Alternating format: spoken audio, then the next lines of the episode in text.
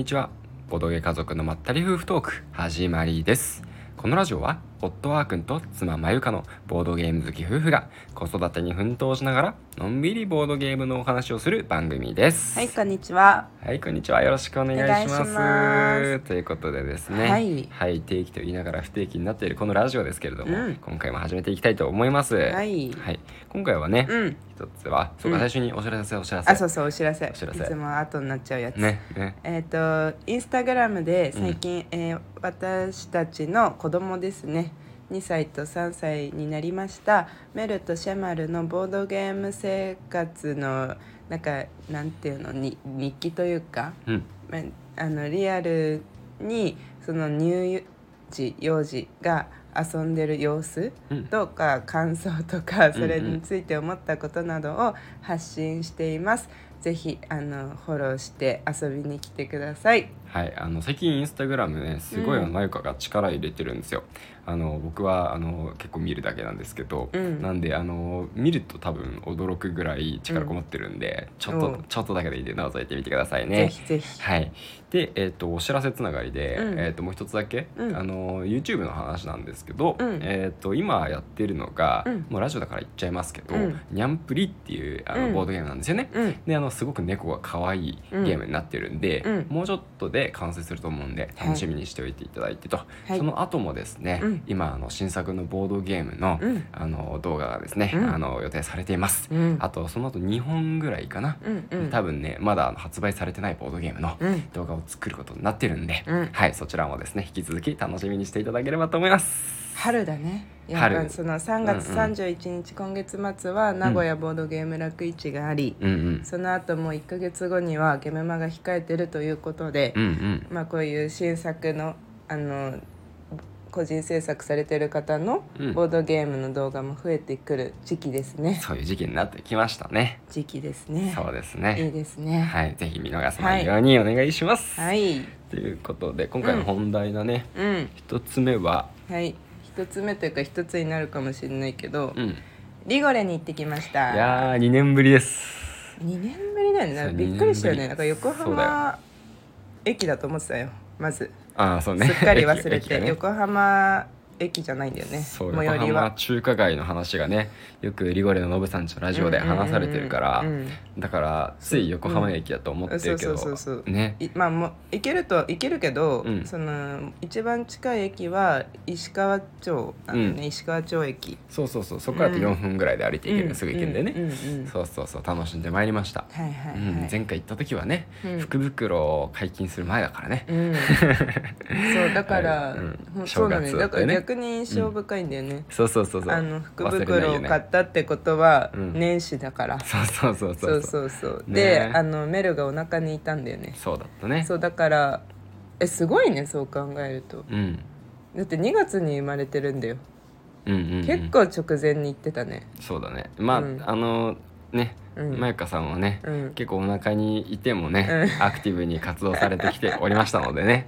そう生まれる日にねまあ、うんなんかお出かけとかね。あったああった。ありましたからね。そう産みたくて早くも。うんそうだね。うん。歩きまくってたり大してたよね。体生まれる日ってどっかのショッピングモール行ってる気がするよね。そうだったっけ？うん、うんそん。なことないっけあーそんなことない。シェマルの時は違ったっけ、うんそんなこと促進剤打ってるからね。あそうだそっちはそうだ、うんそそうそう。そうっちはそうだったね。だから今日そのその前にいっぱい歩いてた印象が強いからか、そうそう そうそうそう。とにかくショッピングモール行って歩いて早くもうねって。ねもうあのあそうそう歩いてもある程度大丈夫な時期だったからね、そうそうそうそう。はい、というのでちょっとリコレさんとは全く関係ない話に行ってしまった失けど。礼しました、ね。いやでも本当にね、うん。あのちょっと早めにというか、うん。本当にちょっとだけ早めに行って、うん。あのリゴレのノブさんおすすめの青葉に行ってね。そうそうそうそうちょっとね。まずはご飯を食べて。そうですよ、うん。美味しかった。美味しかったね。ルーローハンをいただきました。いや私アホでさ、うん。いや超アホだったよね。面白かった。あれああのノブさんのおすすめは確か青葉のラーメンなんだよね。そうラーメンだったと思うんですよ、だよね、うん。で私もうん。青葉といえばラーメンだと思ってたのね。なんならうん全然違う青葉っていうラーメン屋さん大宮埼玉の大宮にあるそうそうそう。青葉っていう有名なラーメン屋さんがあってやそこの系列店だと思ってたのずーっと。うん。であれあだからラーメンだよねみたいな。うんうん。ラーメン食べたいなって思ってたの。うん。でいざ入ってなんか結構その日替わり系好きなんだよね私。うん。ランチね。うんでそうだそう、うん。で日替わりランチがあったから、うん。もうそれにしようって。でその日替わりランチの中に麺または丼物って書いてあって、うんうん。でなんか知んないけど丼物を選んでしまうっていうね。そうね。直前に僕がねうん。ルロールローハン美味しそうだな食べようかなってうん思って言ったのうん。に引きずられたようですね。そうもう脳内に丼物の イラストがもう思い浮かんじゃってて、うんうん。あそう美味しそうだなみたいな。お腹空いてたからさめちゃくちゃ、うんうん。ついてた。うん、2時間かかるんですけど片道横浜駅までくらいで、うん。なんかもう本当にまだ東京を越える前あたりからうん。超お腹空いたねみたいな感じになって、うんあと1時間あるよみたいな。そうね。耐えに耐えて行ったのに食べたいものをすっかり忘れて。でしかもだってそのさ、うん。あのお店に着く直前歩いてる時に、うん。ラーメンにしたいねみたいな話をしててでお店に入ってからそのねなんか気が変わっちゃったのかなみたいな,、なんか2階に行ったじゃん。そうそうそう2階のあの二階階段に上がってる途中だよ、そうだよなすっかりご飯物になっちゃったのは。そうそうそうそうそうそう、うん。でなんか急に丼物にしようって言い出したからさ なんか気が変わったんかなって僕は思ってたらなんか忘れていたっていう。丼物にしようって言うからさラーメンの気分なくなったんだなって僕は思ってたんだよね。いや本当に、うん。あーくんを責めかけたよ。あーくんがあそこでルーローハンってそれは言うからとばっちり。それは完全にとばっちりですよ。なんか食べ始めてから思い出したんだよね、あれ？みたいな。初めてから思い出した、みたいなね。うん、メニューに書いてあるのにね。麺って書いてあるのに思い出さなっていう。ないんだよな。いやなんかねいやいいんだよ。丼物は好きだから、うん。美味しそうだなと思って丼物にしたんだけど、うんうん。そのロルーローハンもをも想像してたからどっちかっていうと味がしっかり濃いめの丼物を想像しちゃってたわけ、うん口がもうそうなってたの。うん。なんだけど、うん。その時に限ってその日替わりランチがかなりあっさり系？ああああさりうんあのえっ、と干しエビと白菜のうま煮丼だったんだよ、うんうんで美味しそうじゃん普通に。だから別にそうそうそう。そう野菜でいいですみたいな感じだったんだけど結構あのそうそうあっさり系。とろみはもちろんついてるんだけど、うん。中華っぽく、うんあっさりしてた。味は薄めなんだからそう想像してたかしてたよりうん。浅め？浅め？なんていうの？薄め？薄め？だったの。そうそう、あれ？と思って。うん、うんで結局物足りなくなっちゃってあの恒例のね、うん。ファミリーマートで。ファミリーワート。食べたね。何かを食べた、ね。食べたした。うん。気がします。はい。はいまだ、はい。まだリゴレさん行ってないよ。まだリゴレさん到着してないけど話いやファミにマまで行って、もうかなり近づいてるから距離的には、うんなるほどね。はい。あの、リゴレから、うん。うーん 100m もない 50m くらいの距離にうん。ファミリーマートがありまして。うん。いでやいいよ。ファミリーマートの話はね 全然求められてないと思う。近くにコンビニがあるからそこで買ってリゴレに行けるよってこと、そうだね。持ち込み可だから。そうだね。匂いのつくものとか以外だったら持ち込めるんで、そうです。飲み物とかね、はい。買ってはい。持ち込みにはいいんじゃないでしょうか。そうです。ファミリーマートさんはい。行ってみてください。はい、ということで。というわけでそこから、えーリゴレに向かいます、はい。えーっとで入っていやはい。ノブさんにもねうん。久しぶりに会えたうん。し、うん。途中から、い途中というかまっすぐだけどうんうん。いらしてうん。ヤッホーみたいな。そうそうそうそうそう、いやわかんないヤヤッホヤッホヤッホではなかったね そんな気軽ではなかったね。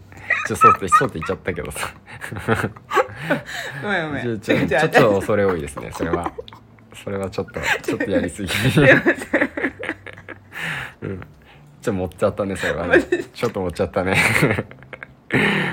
おいおい気安すぎないかって今思われてるよ、すいません。すいません。でうん。えっ、とスタッフのうんあのよくラジオでもね優秀なスタッフさんがいるということで、うん。お話出てきますけど、うん。高田さんというスタッフさんにもうん。お会いできそう。なその2年前はどうだったのかなっていうのはあったよね。だからうん2年前ももあの方は高田さんだったのか説がちょっとそうだね前回はほとんどかそんなに絡まなかった記憶があってそうそうそう。ののぶさんとねいろいろ話してリンストとかもしていただいた時の記憶が強いからね。そうそうそう。そう今回はあの高田さんにもね、うん。いろいろ教えてもらったりとかそうそう。めちゃめちゃアースでね質問したりとかしたからね、すいませんって言って。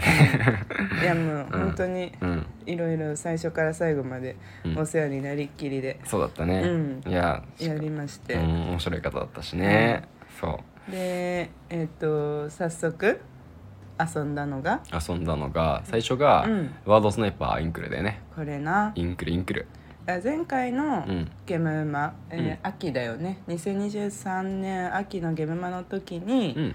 売り出してたやつで、うん。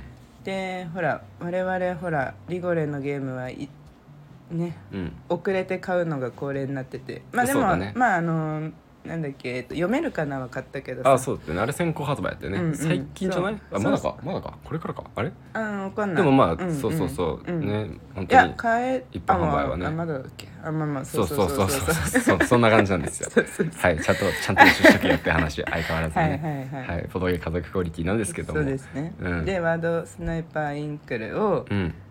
まあ、やってみてその時なぜかワードスナイその時っていうのはその前回のゲームまでねうん。ワードスナイパー買ったんだけどあの基本版を買うっていう。基本版ね。超の普通の基本版を買って、いうん。やキッズとイマジン持ってたからう、ん。ちょっと普通に基本欲しいなっていうのがあって、うん。基本をその時買って、うん。でインクル買わなかったから、まあ、遊んでみたかったのがもあったし、うん。遊んだの。遊んだの。遊んだの。うん。うんめちゃくちゃ面白くて。もうマジもう本当にお腹ちょちょぎれるって言葉あるじゃん。まああれだよあれ。ああるっけ？お腹ちょちょぎれるっけ？涙じゃなかったっけそれ。涙がちょちょぎれた気がする。造語ですね。あれそうだっけ？大丈夫ですか？深夜のテンションですか？え？お腹ちょちょぎれるじゃないっけ？お腹ちょちょぎれるは聞いたことないですね。えだってちちえ多分お腹だよ。お腹ちょちょぎれんの？あのだからえ僕が間違って腹る筋が崩壊するほど面白い。えそれはあるよ。っていううん。のでいくとなんか、うん。私のイメージ、うん。腸が切れ切れるほどあ笑うみたいな。腸が切れるのちょちょぎれるな？だと思ってた。えー、っとね動詞。涙が溢れてくる。涙が出るのおどけた表現 涙だった。涙でしたね。うん。涙ですねやっぱり。涙がちょちょぎれるの形で用いる。うん書いて今まあるでじゃあ想像してたのと違うわ。ちょちょぎれるって言ってた時、うん。完全に私は腸がちょぎれるの。ちょぎれるもおかしい。ちょぎれるもおかしいんですけど。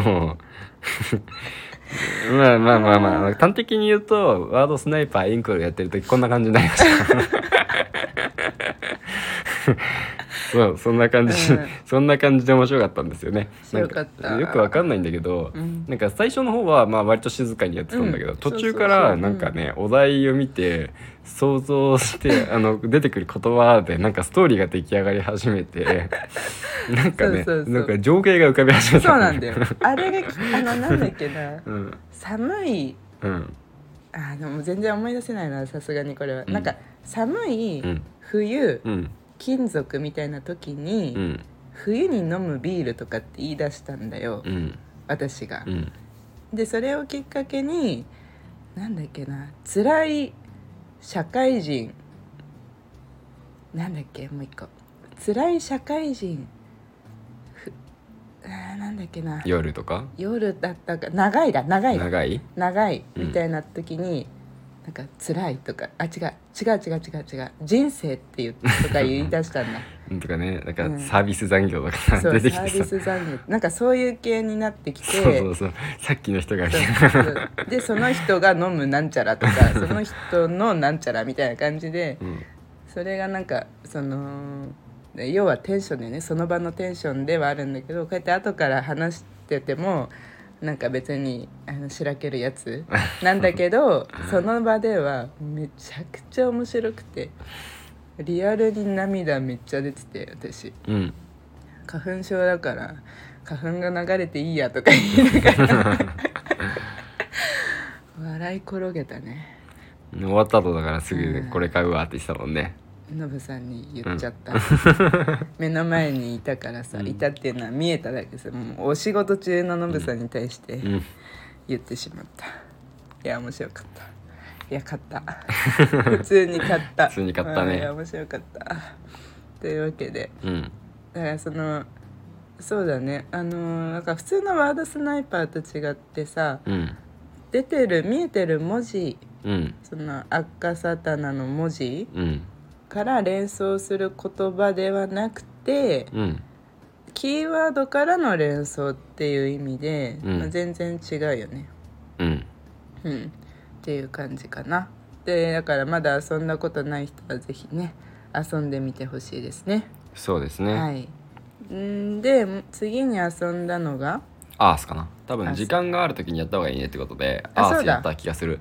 次がアースで、うん。いやアースとねリゴレさんからうん。発売された、うん。あの重量級ゲームで、うん。であの瞬く間にね、うん。ゲームまでもう売り切れてたよね僕らが多分、リコレさん立ち寄った時には売り売り切れてたレベルのうん。人気を博してたねゲームで。もう多分在庫ももうないとかもうほぼないとかそういうレベルだと思うんですけど、うんうん今うん。うねあのせっかくだから遊びたいってみたいな、うん。この箱絵がめちゃくちゃ綺麗でさ、綺麗だね。僕超大好きなんだよねこの箱絵うんずっと言ってるよね。そうなんだよ。すごい美しい。これトップレベルで美しいと思うな、飾りたい。そうなんだよ、ねまさに。本当にアースって感じの。そう。なんかあのテレビさドキュメンタリーっていうかさそうそうそうね。確かに。ありそう。NHK の番組の。映画とかで。ありそう。うん。でなんかさそのもともとうん。アークノバとかの、うん。アークノバやったことないんだけど、うん。ああいう実写のうん。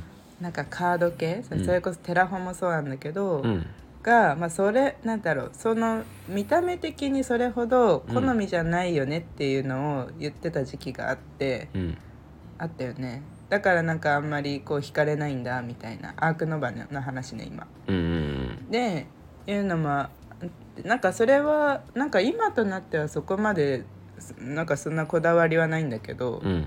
な当時あったんだよね確か、でアースもそうじゃん。実写じゃん、うん写真写真だよね。写真じゃん、うん。だからなんかそのなんて言うんだろうね。急にこうな芸術っていううん。イメージが強いな、私なんかボードゲームのうん。もボードゲーム自体が芸術品ああみたいなイメージが結構あるから、うん。その写真になった途端、うん。んなんていうのは人工感が出るというか。うん。っていうのがあってあんまりこう惹かれる分あのテイストではないんだけど、まうんあ、そんなこと関係なく普通に面白かった。そうだよね、うん。なんかあのーカードをこう 4×4 に配置して、うん。置き方によってコンボを組み立てていって、うん。で一つのアクションで最初はね、うん。あの得られる、あのー利益、うん。メリットみたいなやつが、うん。最初は少ないけど、うん。そのカードをどんどん置いていくことによって、うん。一つのアクションでもらえるなんかメリットみたいなどんどんどんどん増えていくみたいなね、うんうん。拡大して楽しいねみたいな、うん。そういうゲームだったからね、うん。まず間違いなくうん。楽しんでねこういうそういうゲームがつまんないことってほぼないし、うん。でなんかその雰囲気もすごくあったし、うん。なんかなんかこう思ったよりサクッとできたのがすごい良かったよね。そう、うん。あの60分から90分なんだったっけな？うん。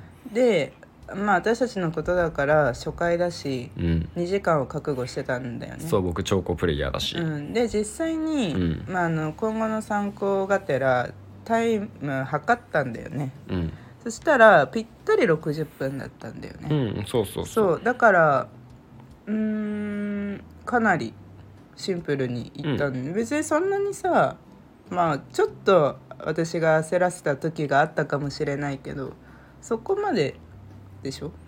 考えたい時は結でも構考え別に、うん、なんかあの思考放棄して、うん。あの脳死でプレイとかはしてないからね。普通にちゃんと考えてやった、うんうん。ちゃんと考えてやってうん。負けました、あそうだったそうだった。いや私が圧倒的に負けたと思ったんだよ。勝ってると思った。でなんかそのプレイングが うん。あーくんはその結構一手番にうん。いろんなことができるようなプレイングをしてたんだよねあーくんはどっちかっていうと。そうそうそうで私はなんかじりじりと最終得点で稼げるようなプレイングをしててそううん。で結果的に勝ったね。そどのくらい差がついてたかな？10点あ10点か。そうだ、いい勝負だったんだ。225対235みたいな感じだった。と思うよく覚えてるね。大体そのぐらい。じゃあ 1, 200点1の位は分かんない。あー。怪しい。でも多分10の位までは合ってる。うんうんうん。うん。まあそんな感じでいい勝負で。いい勝負だね、うん。あ目標のマイルストーンっていうか、うん。あの一つ分ぐらいのね、うんうんうん。点差でね。そうだったうん、ね、って感じで、まあでもあんかあれだってね勘違いがあったりしたからね。あまあまあまあそういうのはねそれは起こりうるからね、うんうんうん。まあ初回プレーはお互い様だからね、うんうんうん。そこはね。まあしょうがないですよ、そうだようんね、うん。でもそこがうまくいってれば全然も全然差ついてたと思うよまあまあそうかもしれないし、うん。そうじゃないかもしれないし、うんうんうんまあありあるあるで。あるあるですよ。そうだね。そうそうそうそう。いやなんかあのあのなんていうの？プカードをプレイあそのそうそうそう。このアースの説明を受ける前に、うん。あのまあウィングスパみたいな感じみたいなうん。説明を受けて うん。でウィングスパンさうん私たち、まあ、もちろん大好きなゲームでさあのパッとさ分かるからどんな感じ感覚がね。うん。あもう軽ゲーだって思ったの。うん。そこ僕別に同意はしないんだけどね。あれそうだっけ？実は。いやなんかほら、うん。なんていうの,、うん。あの思いのほかすぐ終わるみたいなイメージ？あもう終わり？みたいな、うんうんうんううんん。のあの感覚がすごいあるのよウィングスパンって、はいはいはい、うん、でそれでなんかだしあとそのとにかくカードの、うん。を並べていく感覚とか、うん。カードの上に何か物を置いていく感覚とか、うん。まあ、それをまた使う感覚とかが確かに似てて、うんうん。そうだからそれもあるのかな？やりやすかったな。うん。まあ、ウィングスパンよりもコンボつながるね。ウィングスパンは横一列だけだけどあので確かに一つのアクションが強化されてるところ結構似てる似てるなと思った、うん。けどあの 4×4 の全てにコンボがつながりうる可能性があって、うんうんうんうん下手したら多分 4×4 埋めちゃったらゲーム終了なんだけど、うん。4×3 とかだったらまだゲーム続いてる可能性があって、うん、4×3 じゃないか。だから16枚でやるところ15枚だったうん。らゲーム続いてる可能性があって一つのアクションをして、うん。もしかしたらその15枚全部起動する可能性多分あるんだよね。うん、あそうそう。カードをそのプレイしていく枚数が 4×4 の16枚になるようにカードをプレイしていくんだよね。そうそうそう。あそこは違うよね。ウィングスパンはカードを置くボードの個人ボードがあるけどうん。別にそのボードは個人ボードはあるけどうん。カードを置いていく場所は普通にうんうん。あれなんだよね。テーブルそうそうそうそう。ね。そこにね 4×4 あの若干のパズル要素。が並べていくにあたってこの最終目標的な感じでその種別が異なるものが横列にあればとか。そう。だウィングスパンよりもさらにもしかすると、うん。コンボ要素が強いかなと思うから、うん。よりあのなんだろうそういう研究のしがいはある。うんゲームかもしれない、なんか研究した人がいたらだから最初とかさどこに置いていいか全く分かんなかったじゃん、うん。4×4 のうん。エリアを構築するにために、うん。なんかそのうちのどこに置いてどこから始めてもいいんですよね、うん。うん、だからその置き方って結構後になって重要になってくるから、うん。そういうのをね最初の方から考えられるようになってきたら、うん。すごい発展性あるなっそれはある。ていうね感じでだから、うん長く楽しめる、うん。うんゲームだったなって思った。わかる。なんかその次はね私うん。もっとね木を生やしたい。うん、上に上に。いっぱい。ああそうそれね、うん。そうね、うん。うん、僕は木をいっぱい生やしてたんだけどね、うん、木がちょっと少なかったから。そこはえもう次の目標です。木。木ね、はい まあそれなら僕は目を目を出そうかな。じゃあうんいつの間にかいっぱい目出したからね前からの森はね。ね終わっちゃった。はい。はい。えー、っとで次に遊んだのが、レクトベルソっていうはいはいはいゲームなんですよね、はいはいでこれあのスタッフの高田さんからおすすめしてもらったゲームで、うん。うん僕はね個人的にこれすごい面白かった、うん。あの2人用の協力ゲームで、うん。あのパズルゲームなんですよね、うん。でえーっとまあ2人協力で対面に座って、であのー箱がまあなんだろうステージみたいになってて、うんうんで、えーその箱にボードがあってうん。うんボードに、まあ、ちょっと切れ込みが入ってて、うん。そこに1枚だけカードを差し込むんですよ、うん。そうするとカードの上半分だけ見えるようになるなるんですね。うん。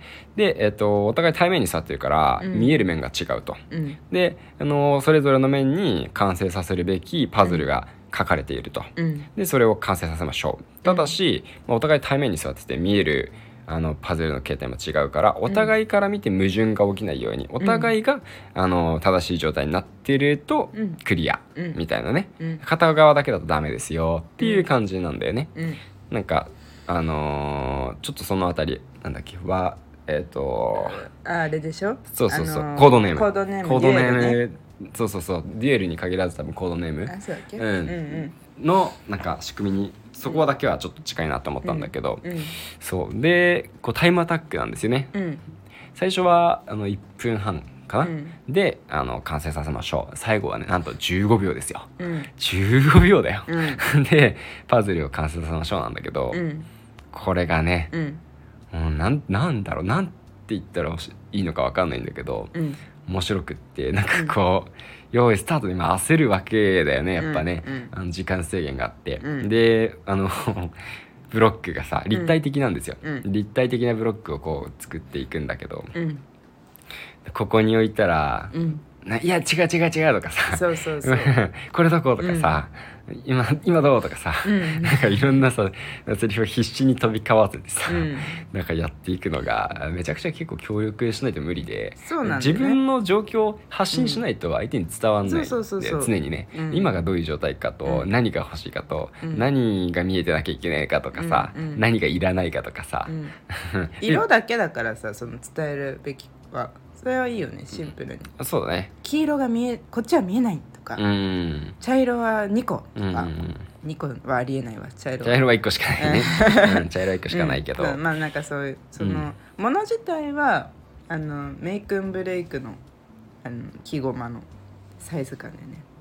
メイクンブレイクの？うん。あれあれ。ああのああれね、うん。あれって言っても分かんないけどね絶対。そうだね。立体の。うんうん。うん。ななんかその立体のものを使うんだけどあのー求められてるのは表面なんだよね。そうそうそうそう。それがまた面二次元なんだよね。確かに確かに、うんうんうん 3D パズルするのに、うん。あの答えは2次元っていうねお互いにね。そうなんね。お互いに2次元だけどだから、まあ、うん。2つ合わせると3次元なんだけどみたいな、うんうんうん。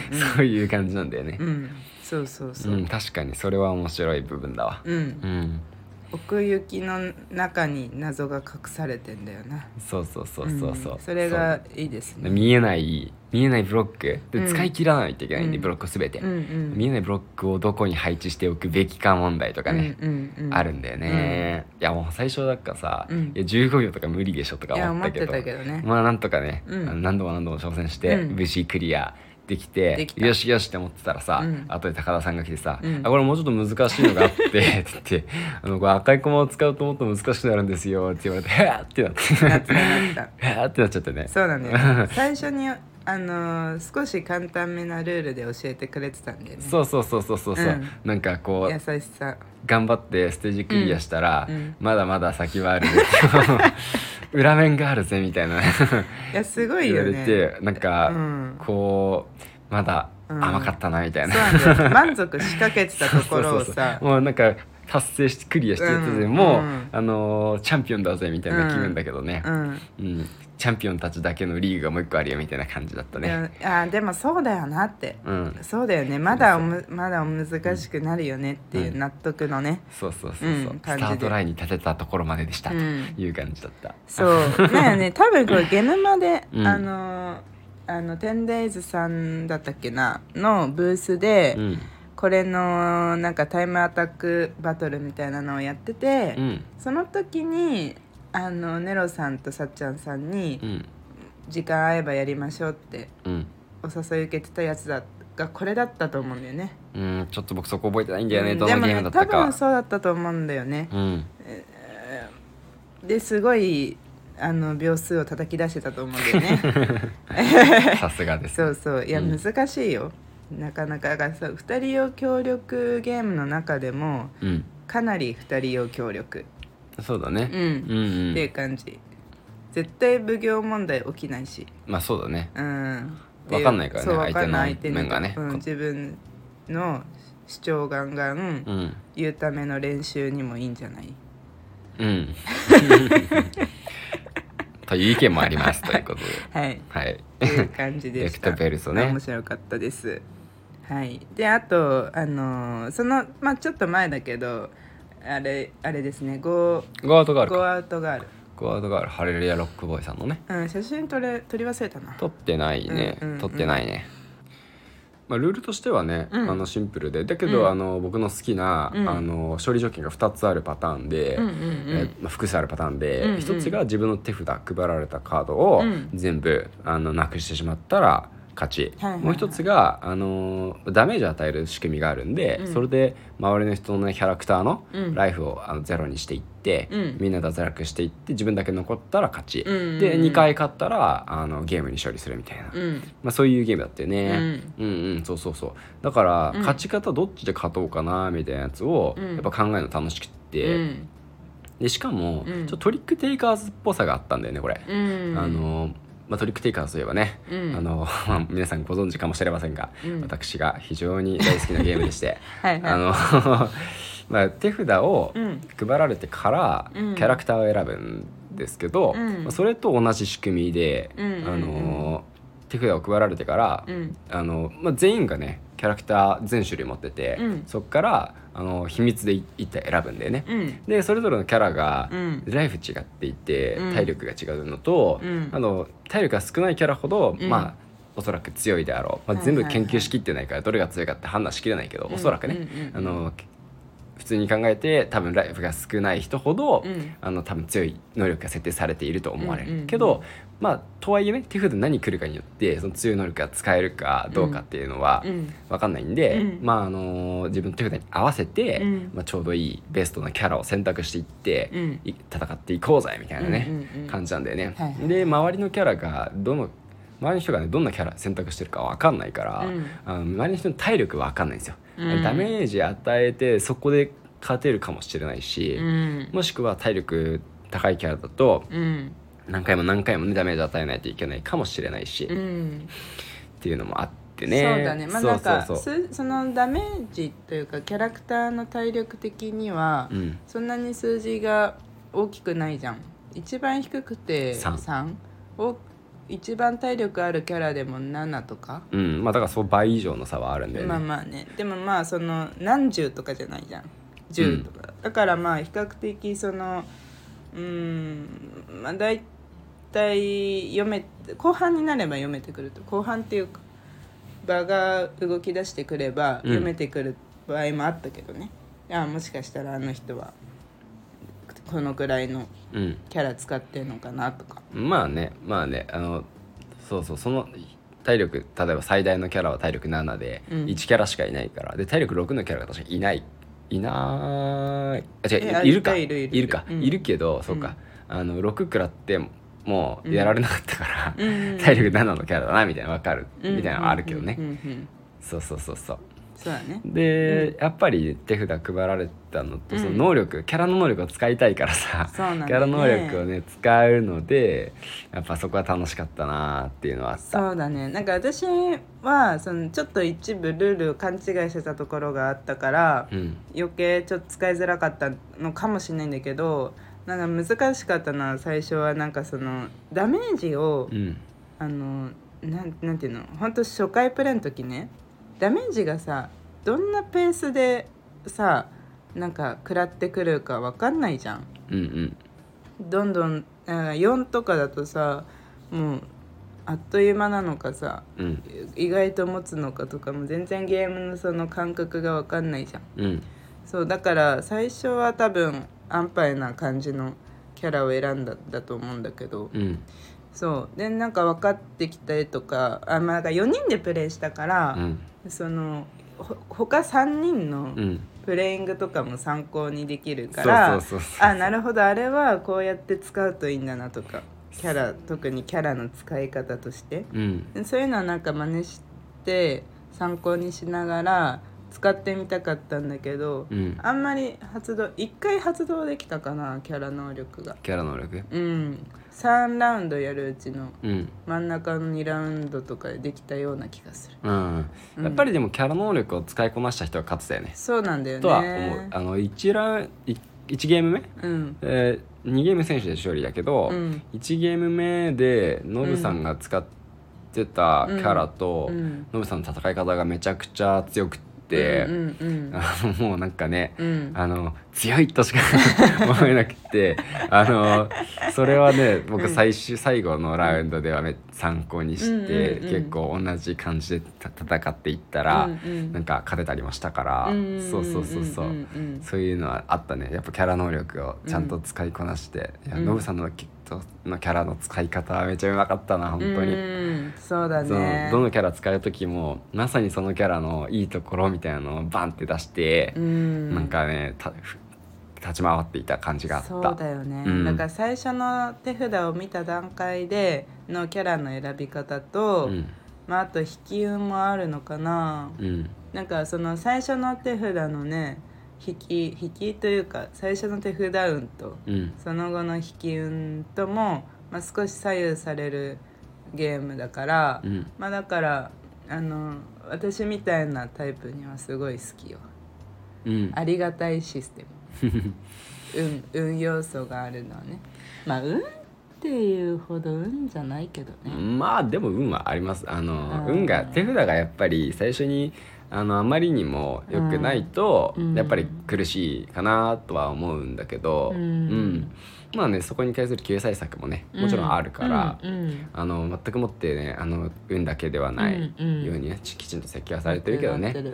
そうそうそう。いやでもさ、うん。2ゲーム目だったかな、うん。あの手札を捨てる戦法のキャラを選んだんだよね僕が。であの最終的にキャラ能力使って手札全部捨てたり途中でキャラ能力で手札いっぱい捨てて手札をなくしたいみたいな思ってたら、うん。その時に使ってたマユカのキャラが、うんうんうん。手札を相手にあげるみたいな。そうそう ダメージを受けた時に、ね、そうそうダメージ自分の手札を減らしつつ相手の手札を増やす押し付けるみたいなうんうん。キャラで、うん。その対象が固定されてたんだっけ、そうじゃないか。ダメージを受けた、時にダダメージを出与えた相手に対してか。でねたまたま僕がダメージをこう与えちゃってそれに3回ぐらいか、うん。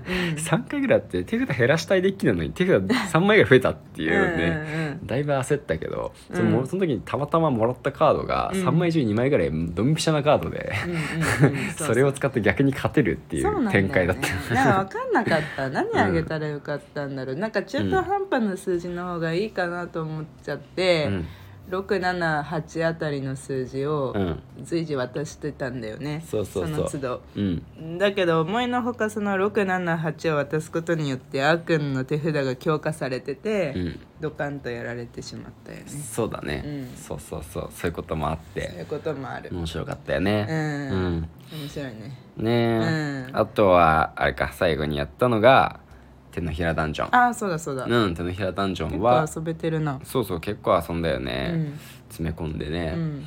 手のひらダンジョンはサクッとできるゲームでね、うんうんあのいっぱい得点を集めて一瞬でもその得点に行った人の勝ちみたいな。20点ね。そうそうそうそうそう、んっんていうゲームで、うん。なんかいろんなねうん。キャラのカードの効果を使って得点を集めたり、うん。相手の点数を減らしたりみたいなね、うん。結構妨害要素も強めのうん。ゲームだし、うん。なんか最初の方は同じ効果だけど、うん。最初の方はなんか意外と点数集まりづらくて、うん。まあ、同じ効果なのに後半になるとなんて言うんだろう今までのちょ蓄積の結果、うん。効果がなんか実際は強くなったりみたいなね、うん。あのそういう風になんか構成されてたなーってはいはいはい。思った。うんそうだね。なんかさ、うん。その点数じあの自体はさ1点とかうん。2点とかだから、そうそうそう。あ20点結構あ大変なんかなってうん。思ったけど、まあ、途中でうまいこと8点とか私はね獲そうそうそうそう得できるタイミングがあったりしてうん。いきなりバンって増えたりとか、うんうん。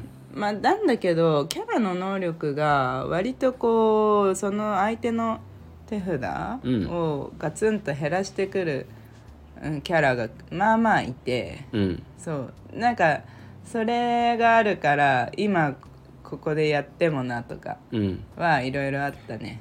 まあそうだね。ああの、一緒に遊ぶ相てはうん。少し、あの考えるかもしれないかな、っていうところなんかあのー仲いいメンバーならねいいんだけど、うん。あの、てか初めましてのメンバーでやって、相手がまあ19点までいってる中、うん。これを使って相手の点を3点まで下げるのどうなのかなみたいなね。まあ実際はもうそこまで過激じゃないけど まあちょっと考えちゃう人もいるかもしれない。あーくんね。あのやさ優しい根本的に優しい心を持っているからさだって私に対してもそう思ったでしょ？少し。少しね、うん。優しいよ。優しい。あー優しいよ。まあ分からなくはないよ。その気持ちも。なんかそのあなんかど自分ももちろん楽しい。楽しいんだけど相手を気持ちよく終わらせてあげた方が、うん。なんか自分の中でもなんかハッピーエンドみたいなそれなんだよ感ね。覚があるから、うん。あそのその爽快感みたいな相手の、をわーってさせることに対しての爽快感みたいなのは、うん。あんまり私たち持ってないから、うんうん。うん。だからかなそそうだねそうだね、んなんか、うんうんさあこれは分かんないけど、あのうん。僕らだけなのかな分かんない。多分違うと思うんだけど、うん。あの相手も幸せになることでこっちも幸せになって、うん。みんな楽しいんだねみたいな場になることがうん一番の、なんて言うんだろう。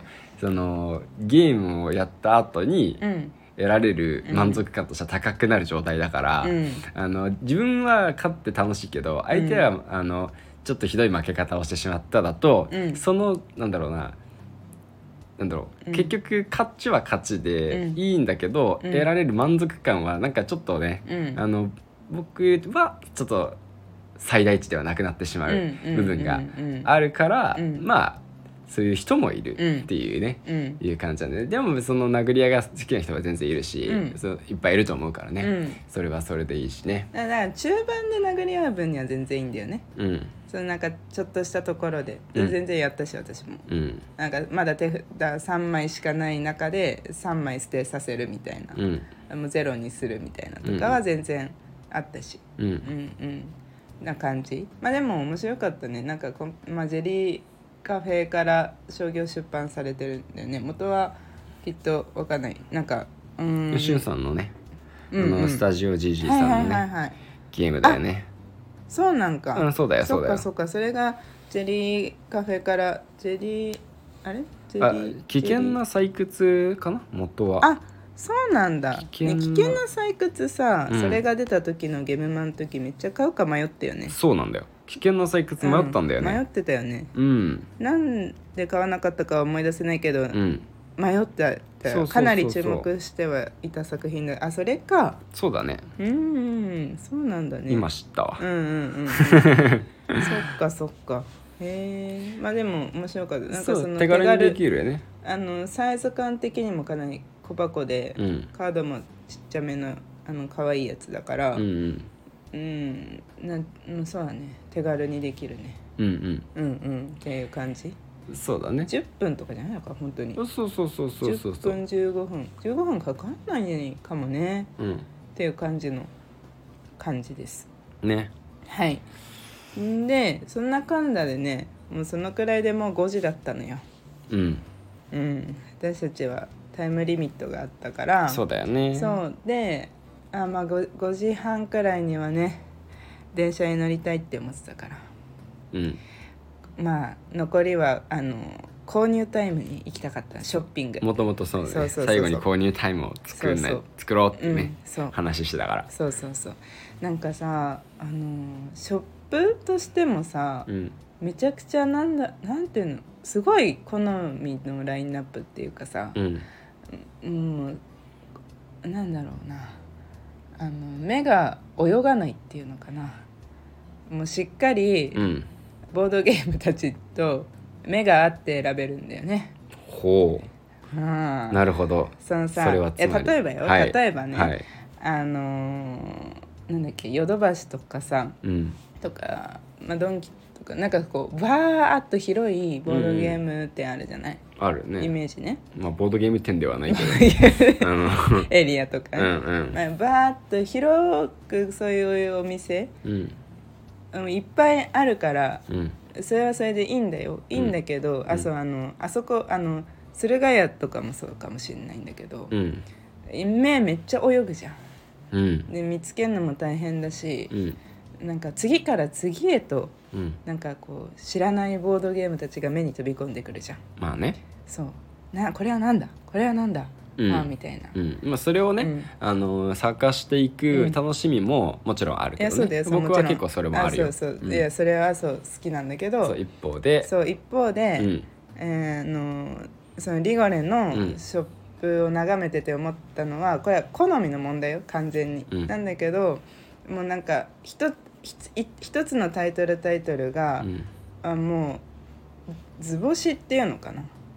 飛ばないっていうの。そのタイトルが。全部見たい。全部一つずつ見れるみたいな。感じ？うんうん。まあ大げさかもしれないんだけどこれは、でも本当になんかそう程よくうんまああの選定されて程よく私にとってはね程よく選定されてるんだよね。うん、中途抽出されてるからその間にまあこう言っちゃ言い方が悪いんだけど、うん。まあ、今ひいらないような情報がうん。飛び込んでこないみたいな感じなんだろうねうことです。そういうことです、ね、で特にうん。今そのインスタの方で、あのインスタもそうなんだけどう、ん。まあし本当にねシェマルとメルがうん。ボードゲームよく遊んでて、うん。でなんか楽しそうだし、うん。まあ、キッズゲーム結構見てて、まあ、あと小学生と今いろいろやってるのとかもあるから、うん。やっぱキッズゲームに比較的うん。コーナーとしては目がいってたんだけど、うん。まあ、その中でも、うん、そのあの結構もう持ってるゲームも多いんだけど、うん。うん欲しいなって思ってるボードゲームの中でもさらに選定されてる感があって、うん。なんかさうんなんだろうね。なんでだろう？わかんないな。その理由は。なるほどね。うん、でなんかそのだからじっくり見れてうん。全然時間足りなくて。うん。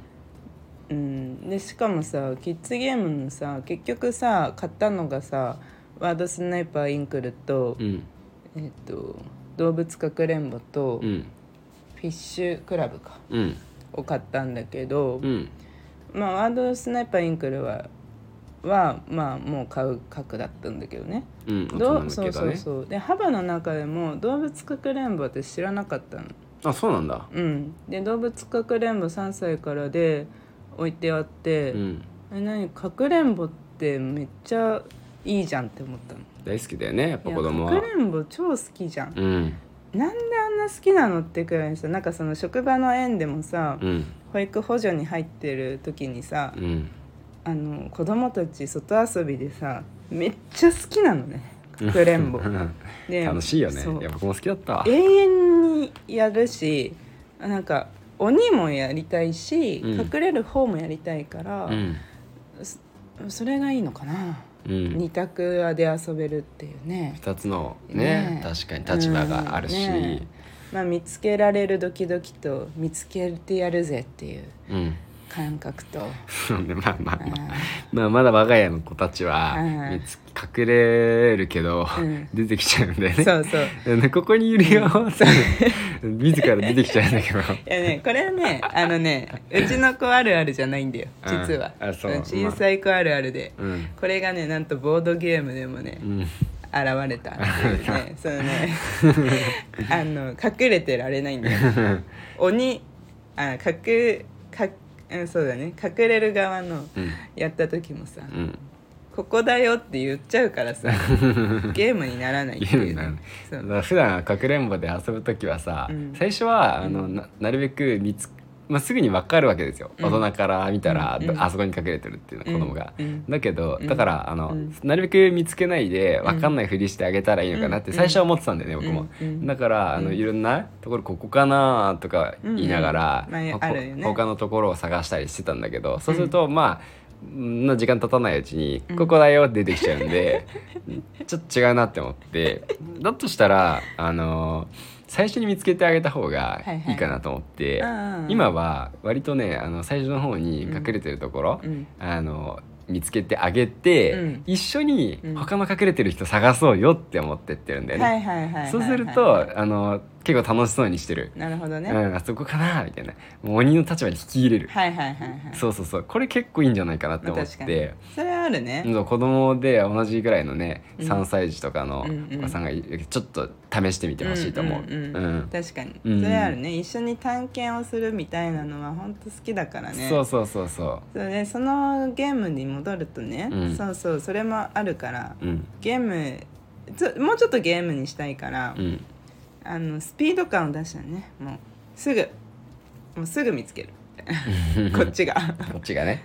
でその後やっと、うん。あのうまいことそれが言った時に、うん。あのまあ、見つか見つけることができれば星をもらえるんだよね。うんうん。でそのそこまでたどり着いた時に「あほ星がもらえるんだ」みたいな「うんうん。やった!」みたいな感じになってう、ん。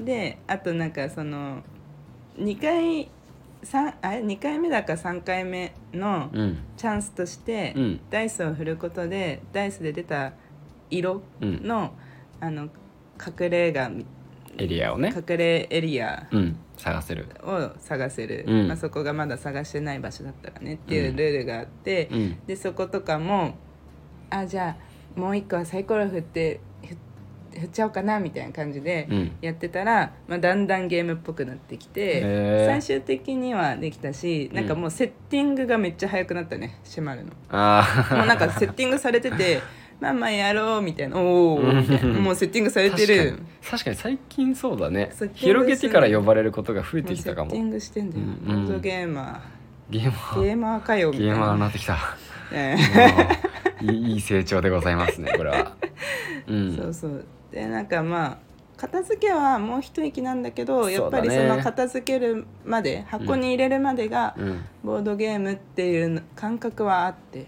そうだね。そうそうそう。まあまあそれはすごいいいんだよな。今日今日か昨日さ、うん。あのピザのさゲーム広がっててさ、うん。であの他のゲームやろうって言われてさ、うピザのゲーム邪魔だから片付けようねって言ったらさ、こっちだとピザのゲーム邪魔じゃないからこっちやろうって言われてさ まあね確かにねあの僕の言い方が悪かったかなみたいな感じで ちょっと場所そうそうそういうそういう意味じゃなかったなって思ってね、うん。ちょっと一つ勉強させてもらったりはしたんだけど、確かにね。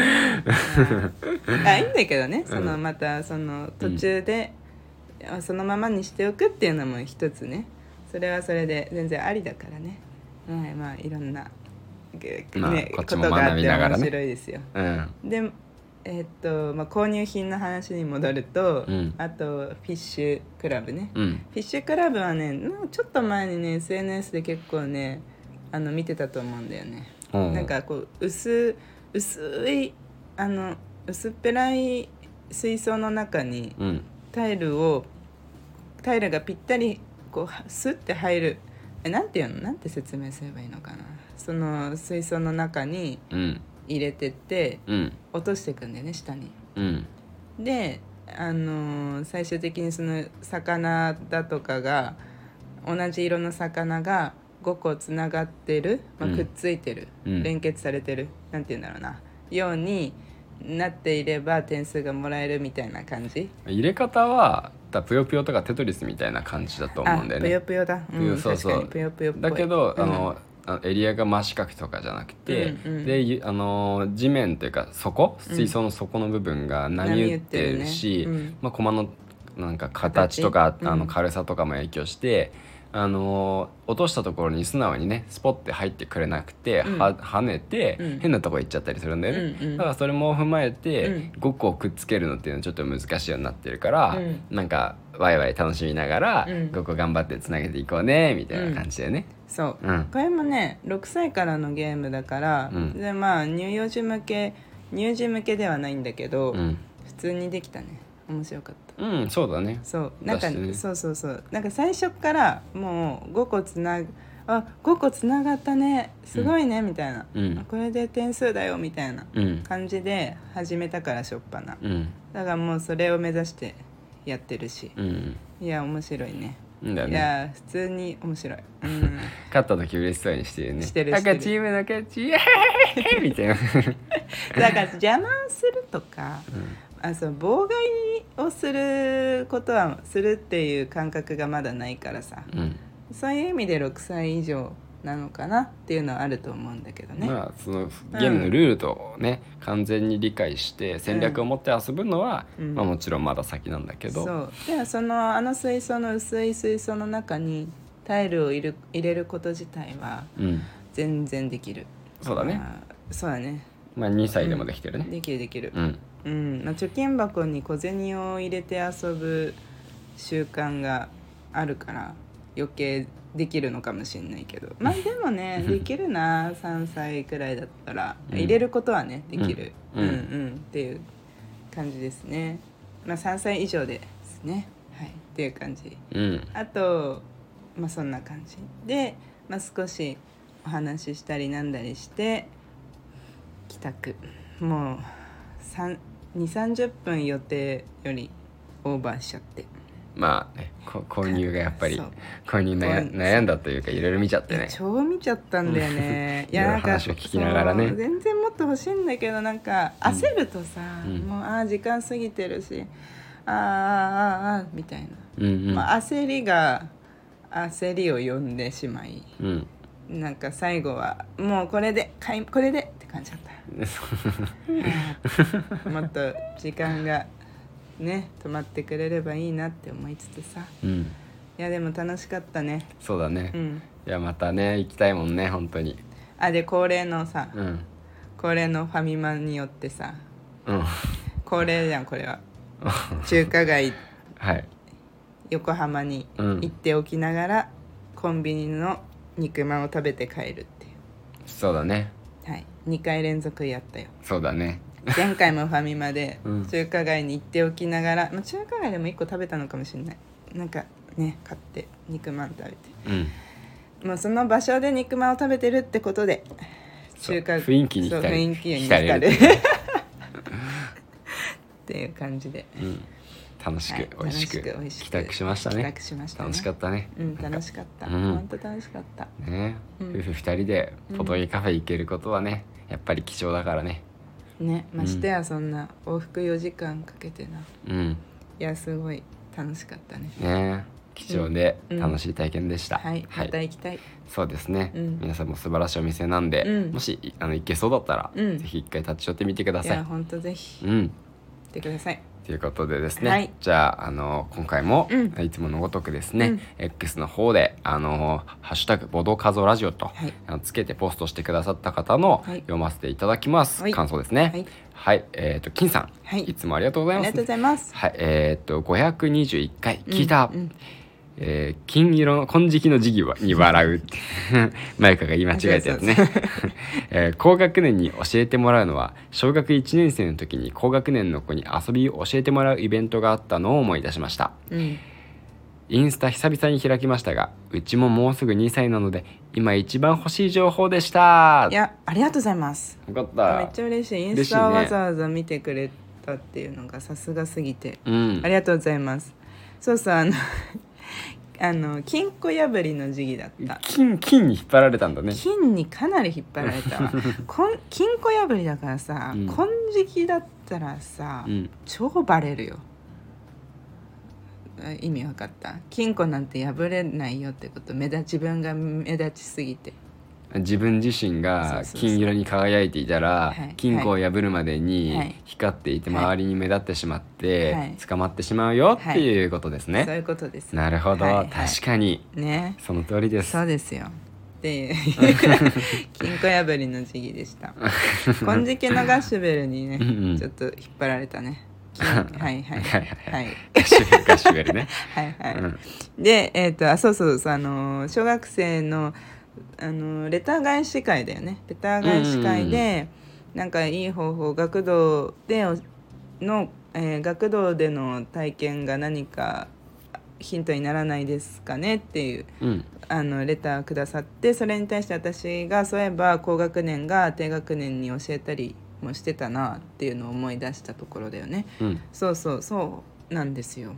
あったよね確かに。てか普通にあるねあの保育園でもさ、うん。よくねシェマルなんかさ年長さんのお姉さんお兄さんにいろいろ教えてもらったりね、うんうんうん。遊んでもらったりしてるもんね。そうだね。うん、ねよくあるというかうん。基本的なところだったなっていううんうんうんそれは、そうですね。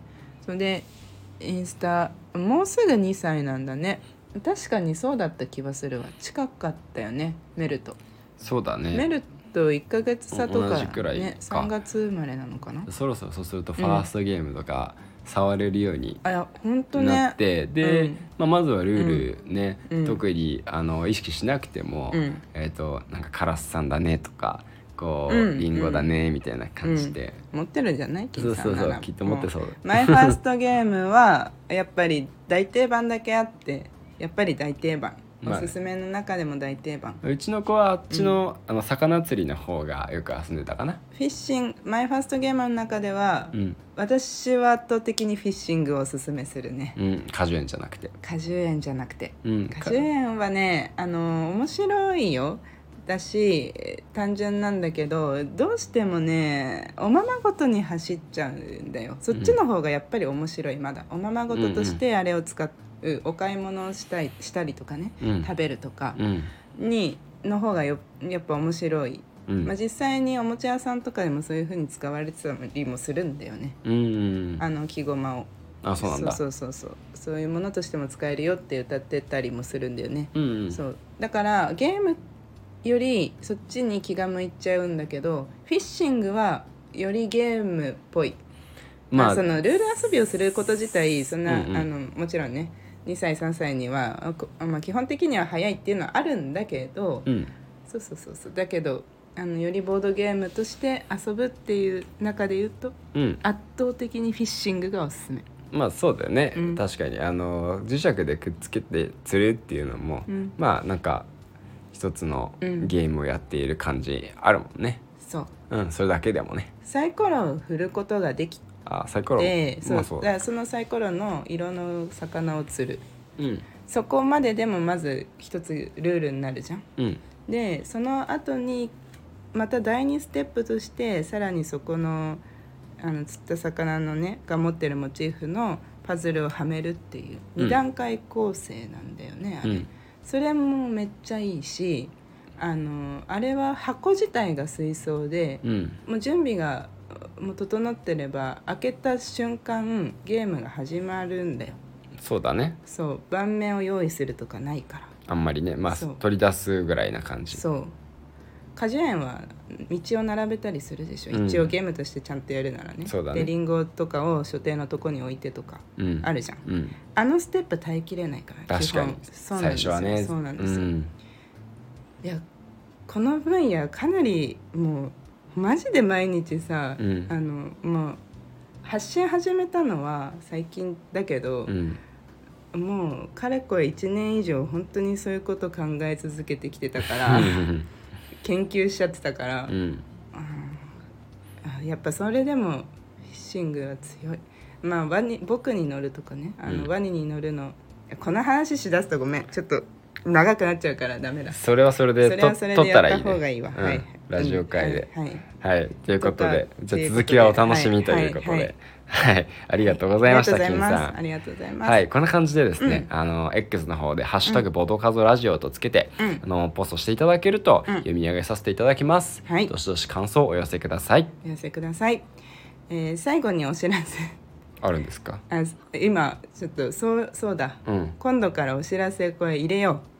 あの金さん主催のイベント。あ、はいはいはいはい。うん、がそうね。うん、もう金さんごめんなさい最後に。あの今度からちゃんと前にね告知しよう。ん。う、うん、ぜひみんな来てほしいから、うん。金さん主催で10月ですね。ちょっと先なんですけどあの子供お子連れ OK 犬 OK うん。っていうねあのボードゲーボードゲーム会というか交流会ですね。ゲーム交流会。うん。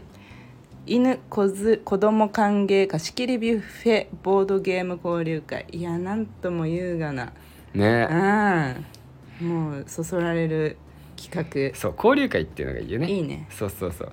ゲームも遊んでもいいし、うん。遊ばなくてもいいし、そうね。ボードゲーマーで交流して、ボードゲーマーだけで話をする機会っていうのもありそうでないから、ボードゲームしちゃうとねボードゲームの話になるボードゲームの話になるの別にいいんだけど、うん。そのボードゲームに集中するから ね。そう。そうそうそうあの普通のね、うん。たわいない雑談とかする時間が意外とねないものだからこういうこれはこれでねこういう機会としてあるとすごい楽しいよね。そうなの、うん。うんそう何がいいって貸し切りね。そうそうそうそうそう、ん。しかもビュッフェですよもう最高すぎるよ。楽しみですよ。10月13日のうん。日曜日に予定されていて、えっ、ともうちょっと先ではありますが、えーツイプラの方でねうん。あの参加表明ができるようになっています。うん。うん、で場所は千葉県です。うん。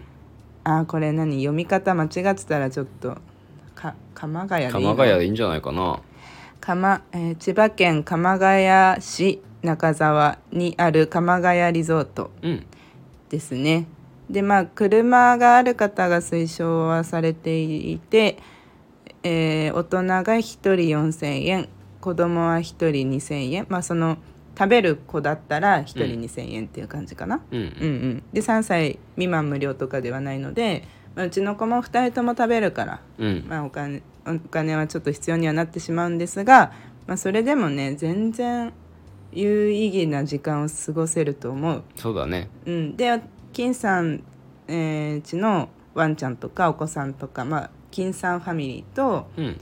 まあ、ボードゲー家族ファミリーとあとリーダーマナミン、うん。ボードゲームテラスチャンネルさんうん。のお二人とそのワンちゃんですね。うんうん。は来ることが決まってる状態、そうだね。うん、もうだってあーもう貸し切りたいよね。全然もう今の時点ですでにでそこにもっと 本当においっぱいね本当にたくさんの方があの来てくださると嬉しい。我々もとても嬉しい。そうだね。いろんな方と、うん。あのうん。交流する機会を、うん。うん。なかなかないんでね。こういうところでいろんな方とお話ししてみたいなと思ってます。ははいいぜひ、もしかもやったらぜひぜひツイプラの方から参加お願いいたします。ラジオの概要欄の方にもリンク貼っておきます。はいということでですね、今日はこの辺りにしていきたいと思います、はい。それではまたお会いしましょう。バイバイ。バイバイ